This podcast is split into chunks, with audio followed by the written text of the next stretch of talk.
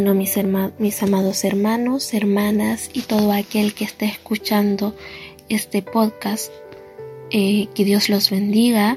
Soy la hermana Francisca y les tengo esta tarde tengo el privilegio y el honor de entregar la palabra de Dios. Antes que todo, vamos a orar para que todo lo que sea dicho esta tarde sea guiado por el Espíritu Santo. Oremos. Bendito Padre Celestial amado, estamos ante tu presencia dándote gracias primero que todo por este hermoso día de vida que nos has concedido, Padre Santo. Gracias porque nos has cuidado, nos has guardado. Gracias porque tenemos los medios y la tecnología actualmente para poder repartir tu palabra y repartir lo que tú tienes que decir a nuestras vidas por esta tecnología que es el podcast, Padre Santo. Te pido que seas tú el que esté hablando a través de mi boca, que no intervenga el hombre, sino que sea tú, Santo Espíritu, guiándonos. Todo esto te lo pido y te lo imploro en el dulce nombre de Jesús. Amén. La palabra de esta tarde se encuentra en Salmos. Salmos 23. Vamos a estar leyendo los primeros cuatro versículos. Y dice así, Jehová es mi pastor nada me faltará, en lugares de delicados pastos me hará descansar, junto a aguas de reposo me pastoreará, confortará mi alma, me guiará por sendas de justicia por amor de su nombre. Aunque ande en valle de sombra de muerte, no temeré mal alguno, porque tú estarás conmigo, tu vara y tu callado me infundirán aliento. Este salmo, Salmo 23, es bastante conocido. Es cortito, son solo seis versículos, de los cuales leímos cuatro en esta tarde, pero es bastante conocido por las promesas que Dios nos entrega en ella. Pero empieza diciendo, Jehová es mi pastor. Es una declaración en donde nosotros aceptamos que Jehová es nuestro pastor, es decir, que Él es nuestro guía. Esto es un pastor es un guía, es un protector, es un proveedor, es un cuidador. Y si nosotros partimos diciendo Jehová es mi pastor, estamos aceptándonos dejarnos guiar por él. Si Jehová es nuestro pastor, nosotros somos ovejas. ¿Y por qué ovejas? Porque los animales son las ovejas son animales que necesitan ser cuidados y guiados, ya que no saben cuidarse solas son animales bastante ingenuos y me atrevería a decir que con un instinto de autoconservación bastante bajito, al punto de que los que son los que son pastores, los que tienen animales lo saben, de que son animales que pueden llegar a morir por comer. El conocido como empastamiento, en donde las ovejas al comer mucha alfalfa se enferman y mueren. A ese nivel de cuidado requieren las ovejas, los, los rebaños de ovejas. ¿Y por qué los cristianos o por qué los hijos de Dios y el mundo, los humanos en general, somos comparados con ovejas? Simple, porque no nos sabemos cuidar. Y esto quizás sea un poquito fuerte y suene mal y usted me puede reclamar y contradecir diciendo, no, yo me sé cuidar, yo como bien, me alimento bien, cuido mi cuerpo, hago ejercicio, no me expongo, no me expongo a situaciones que me puedan enfermar, no tomo, no bebo, etc. Sí, quizás nos podamos cuidar físicamente, pero recordemos que no solo somos cuerpo, sino que también somos alma y espíritu. Y muchas veces nos enfocamos tanto solamente en cuidar lo material, en cuidar lo corporal, lo físico, que descuidamos nuestra parte espiritual. Y debemos recordar, y querámoslo o no, creámoslo o no, si somos trinos, somos cuerpo, alma y espíritu. Y cuando nuestro espíritu no está siendo cuidado, no está siendo alimentado, es cuando sentimos este vacío en nuestro interior, esta necesidad de algo en nuestra, esta pregunta constante de cuál es mi propósito, qué es lo que estoy haciendo en este mundo, por qué tengo este vacío en mi interior, esta necesidad, esta sed de algo, y tratamos de llenarlo con cualquier cosa que nos venda el mundo, cuando lo único que necesitamos es ser guiados por nuestro buen pastor, es ser guiados por nuestro Padre Celestial, porque Él es el único que realmente puede suplir las necesidades de nuestra alma y de nuestro espíritu. Y en este primer versículo nos lo dice, porque dice, Jehová es mi pastor, nada me faltará, y nada es nada. No solamente está hablando de lo físico, de lo corporal, de alimentación, vestuario, alimento, eh, techo. No solamente está hablando de eso, sino que también de la parte espiritual. De está hablando de que nos va a proveer de descanso, de protección, de restauración, de compañía, de aliento, de gozo. Gozo es distinto a felicidad. Felicidad es una emoción muy momentánea que depende de lo que nos está pasando a nuestro alrededor. Y dura un momento. Por ejemplo, podemos estar felices porque nos aumentaron el sueldo, pero es solamente una emoción momentánea. Si nos llegan a quitar ese aumento de sueldo, esa felicidad se va. En cambio, el gozo es una sensación de plenitud, de felicidad constante, se podría decir, en donde somos gozosos cuando estamos siendo ascendidos en nuestro trabajo, por poner un ejemplo, e incluso seguimos estando gozosos cuando nos despiden. Es un sentimiento que no depende de, de lo que está pasando a nuestro alrededor, sino que está inmerso en nuestro interior. Y eso pasa, tenemos ese gozo cuando estamos alimentados espiritualmente, cuando nuestro corazón está lleno del Espíritu Santo, sentimos ese gozo, sentimos esa paz, sentimos esa felicidad, ese gozo real. Y eso solamente lo puede proveer nuestro Padre Celestial. Solo podemos sentir este gozo cuando tanto nuestro cuerpo como nuestra alma y nuestro espíritu están satisfechos. Y el único que puede completarnos, el único que puede suplir todas nuestras necesidades, es nuestro buen pastor, que es Jehová. En Filipenses 4:19 dice, Mi Dios pues suplirá todo lo que os falta conforme a sus riquezas en gloria en Cristo Jesús. Todo. Él es el único que puede suplir todas nuestras necesidades, sobre todo las espirituales, que son las más importantes. En el segundo versículo dice, lugares de delicados pastos me hará descansar, junto a aguas de reposo me pastoreará. En nuestra ajetreada vida moderna, en donde todo el día estamos corriendo, en donde todo el día tenemos esta presión constante de que tenemos que producir, de que tenemos que aportar, ¿Cuántas veces nos hemos sentido cansados? ¿Cuántas veces sentimos que ya nos damos más? ¿Cuántas veces despertamos por la mañana y sentimos que no dormimos nada y despertamos cansados? Muchas veces a mí me ha pasado. Muchas veces he estado en esta este cansancio constante en donde uno, aunque uno duerma, aunque uno se vaya de vacaciones, sigue estando cansados y es porque nuestra, nuestra alma y nuestro espíritu está cansada. Pero aquí nos está prometiendo de que junto en lugares de delicados pastos me hará descansar. Es decir, no solamente nos está prometiendo en este salmo que nos va a proveer de alimento y de bebida, de delicados pastos, de aguas de reposo donde podemos tomar y disfrutar y descansar, sino que nos está diciendo de que nos va a hacer descansar cuando estamos en el redil del Señor, cuando estamos en el rebaño de nuestro Padre Celestial, podemos disfrutar de este cansancio, de entregar todas nuestras cargas, de todas nuestras preocupaciones, de entregárselas a Él. Porque Él pelea nuestras batallas, Él se encarga de suplir nuestras necesidades y eso incluye también las emocionales, las esta constante presión, esta constante ansiedad que está tan de moda y podemos verla en todos lados.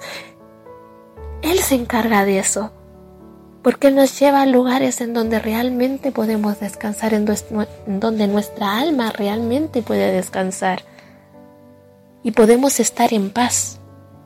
siguiente versículo dice, confortará mi alma, me guiará por sendas de justicia, por amor de su nombre.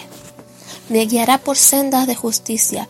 El camino por el que este buen pastor nos guía es siempre justo. Es el único camino que es justo, que es recto. Es el único camino cuyo final como dicen en los cuentos de hadas, es un final feliz porque nos vamos a reencontrar con Él. Sin embargo, si nosotros somos tercos y orgullosos y tenemos este pensamiento de que somos autosuficientes, de que nuestras decisiones son siempre las correctas y que nosotros tenemos la capacidad de escoger por nosotros mismos el mejor camino, y nos desviamos y nos salimos de esta senda justa, quizás momentáneamente vamos a tener la sensación de que estamos haciendo lo correcto, pero a medida que avanzamos por este camino, nos vamos dando cuenta de que el final es un barranco en el que solamente nos espera la muerte. No somos capaces de crear nuestro propio camino y que ese camino tenga un final feliz, como ya comenté antes, porque somos como ovejas que no sabemos cuidarnos solos. Y si nos apartamos de este redil, de este rebaño seguro, vamos a estar más expuestos, vamos a estar más vulnerables a que el enemigo nos ataque. En la sábana africana, cuando los leones atacan, siempre buscan a las presas que están más apartadas del rebaño y a la que se ve más débil y vulnerable. Y es a ese animal al que designan como su presa y es a ese animal al que van a atacar. No atacan al que está en medio del rebaño siendo cuidado o en medio de la manada que están siendo cuidados, atacan al que está apartado y solo. Si nosotros nos apartamos de los caminos del Señor, si nos alejamos del redil del Señor, vamos a estar vulnerables, vamos a estar débiles y vamos a ser una presa fácil. En este versículo además dice, confortará mi alma, confortará mi alma. Nuevamente está haciendo referencia a que no solamente somos cuerpos, sino que también somos alma y somos espíritus. Y no solamente necesitamos comida y bebida para satisfacer este cuerpo, también necesitamos restauración espiritual, renovación espiritual. Muchas veces cuando nos apartamos del redil del Señor, entramos en una especie de letargo espiritual, en donde mientras más tiempo pasamos alejado, menos ganas tenemos de orar, de buscar a nuestro Padre Celestial, de alimentarnos espiritualmente de la manera correcta. Muchas veces, incluso cuando pensamos en volver al redil de nuestro buen pastor, de nuestro Jehová, tenemos este pensamiento, no, es que yo soy tan malo, es que yo ya pequé tanto, es que yo soy indigno, es que para qué voy a ir si no me van a perdonar. Y evaluamos el perdón de nuestro Dios de manera humana, como lo haría un humano. Dios no perdona como un humano. Dios perdona de verdad. Cuando nosotros nos arrepentimos de corazón, pedimos perdón, Dios nos perdona. Y no es un perdón en donde si volvemos a pecar después nos van a sacar en cara todos los pecados que hicimos antes. No, es un perdón real porque renueva nuestro corazón y nos restaura. El que escribió este salmo fue el rey David. Muchos lo conocerán y aquellos que lo conocen saben de que fue un rey justo, de que fue un rey que era simplemente un pastor de ovejas, que tuvo la fe, la valentía para poder enfrentarse a un gigante en nombre de Jehová, porque él sabía que estaba siendo cuidado por su buen pastor. Y a pesar de ser un rey tan justo, un rey tan leal a Dios, aún así seguía siendo humanos como nosotros. Y pecó, y se apartó de los caminos de Dios varias veces. Pero fue en esos momentos cuando se dio cuenta de que no podía solo, de que no podía seguir apartado de Dios, y pidió perdón. Y Dios lo perdonó. Y no solamente lo perdonó, sino que le dio renovadas fuerzas para poder seguir enfrentando la situación que estaba viviendo. Y esto es lo que hace nuestro Padre Celestial, esto es lo que hace nuestro buen pastor.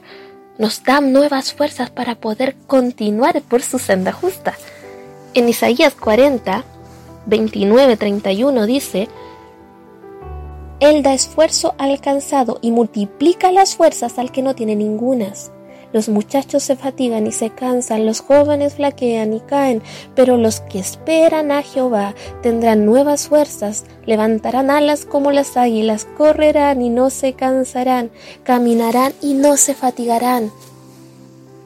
Todo este cansancio que sentimos muchas veces, todo este letargo, esta sensación de no poder seguir avanzando, de ya no poder más, de sentir que el mundo se nos echa encima, de sentir nuestros hombros pesados porque pensamos que tenemos el peso del mundo en ellos.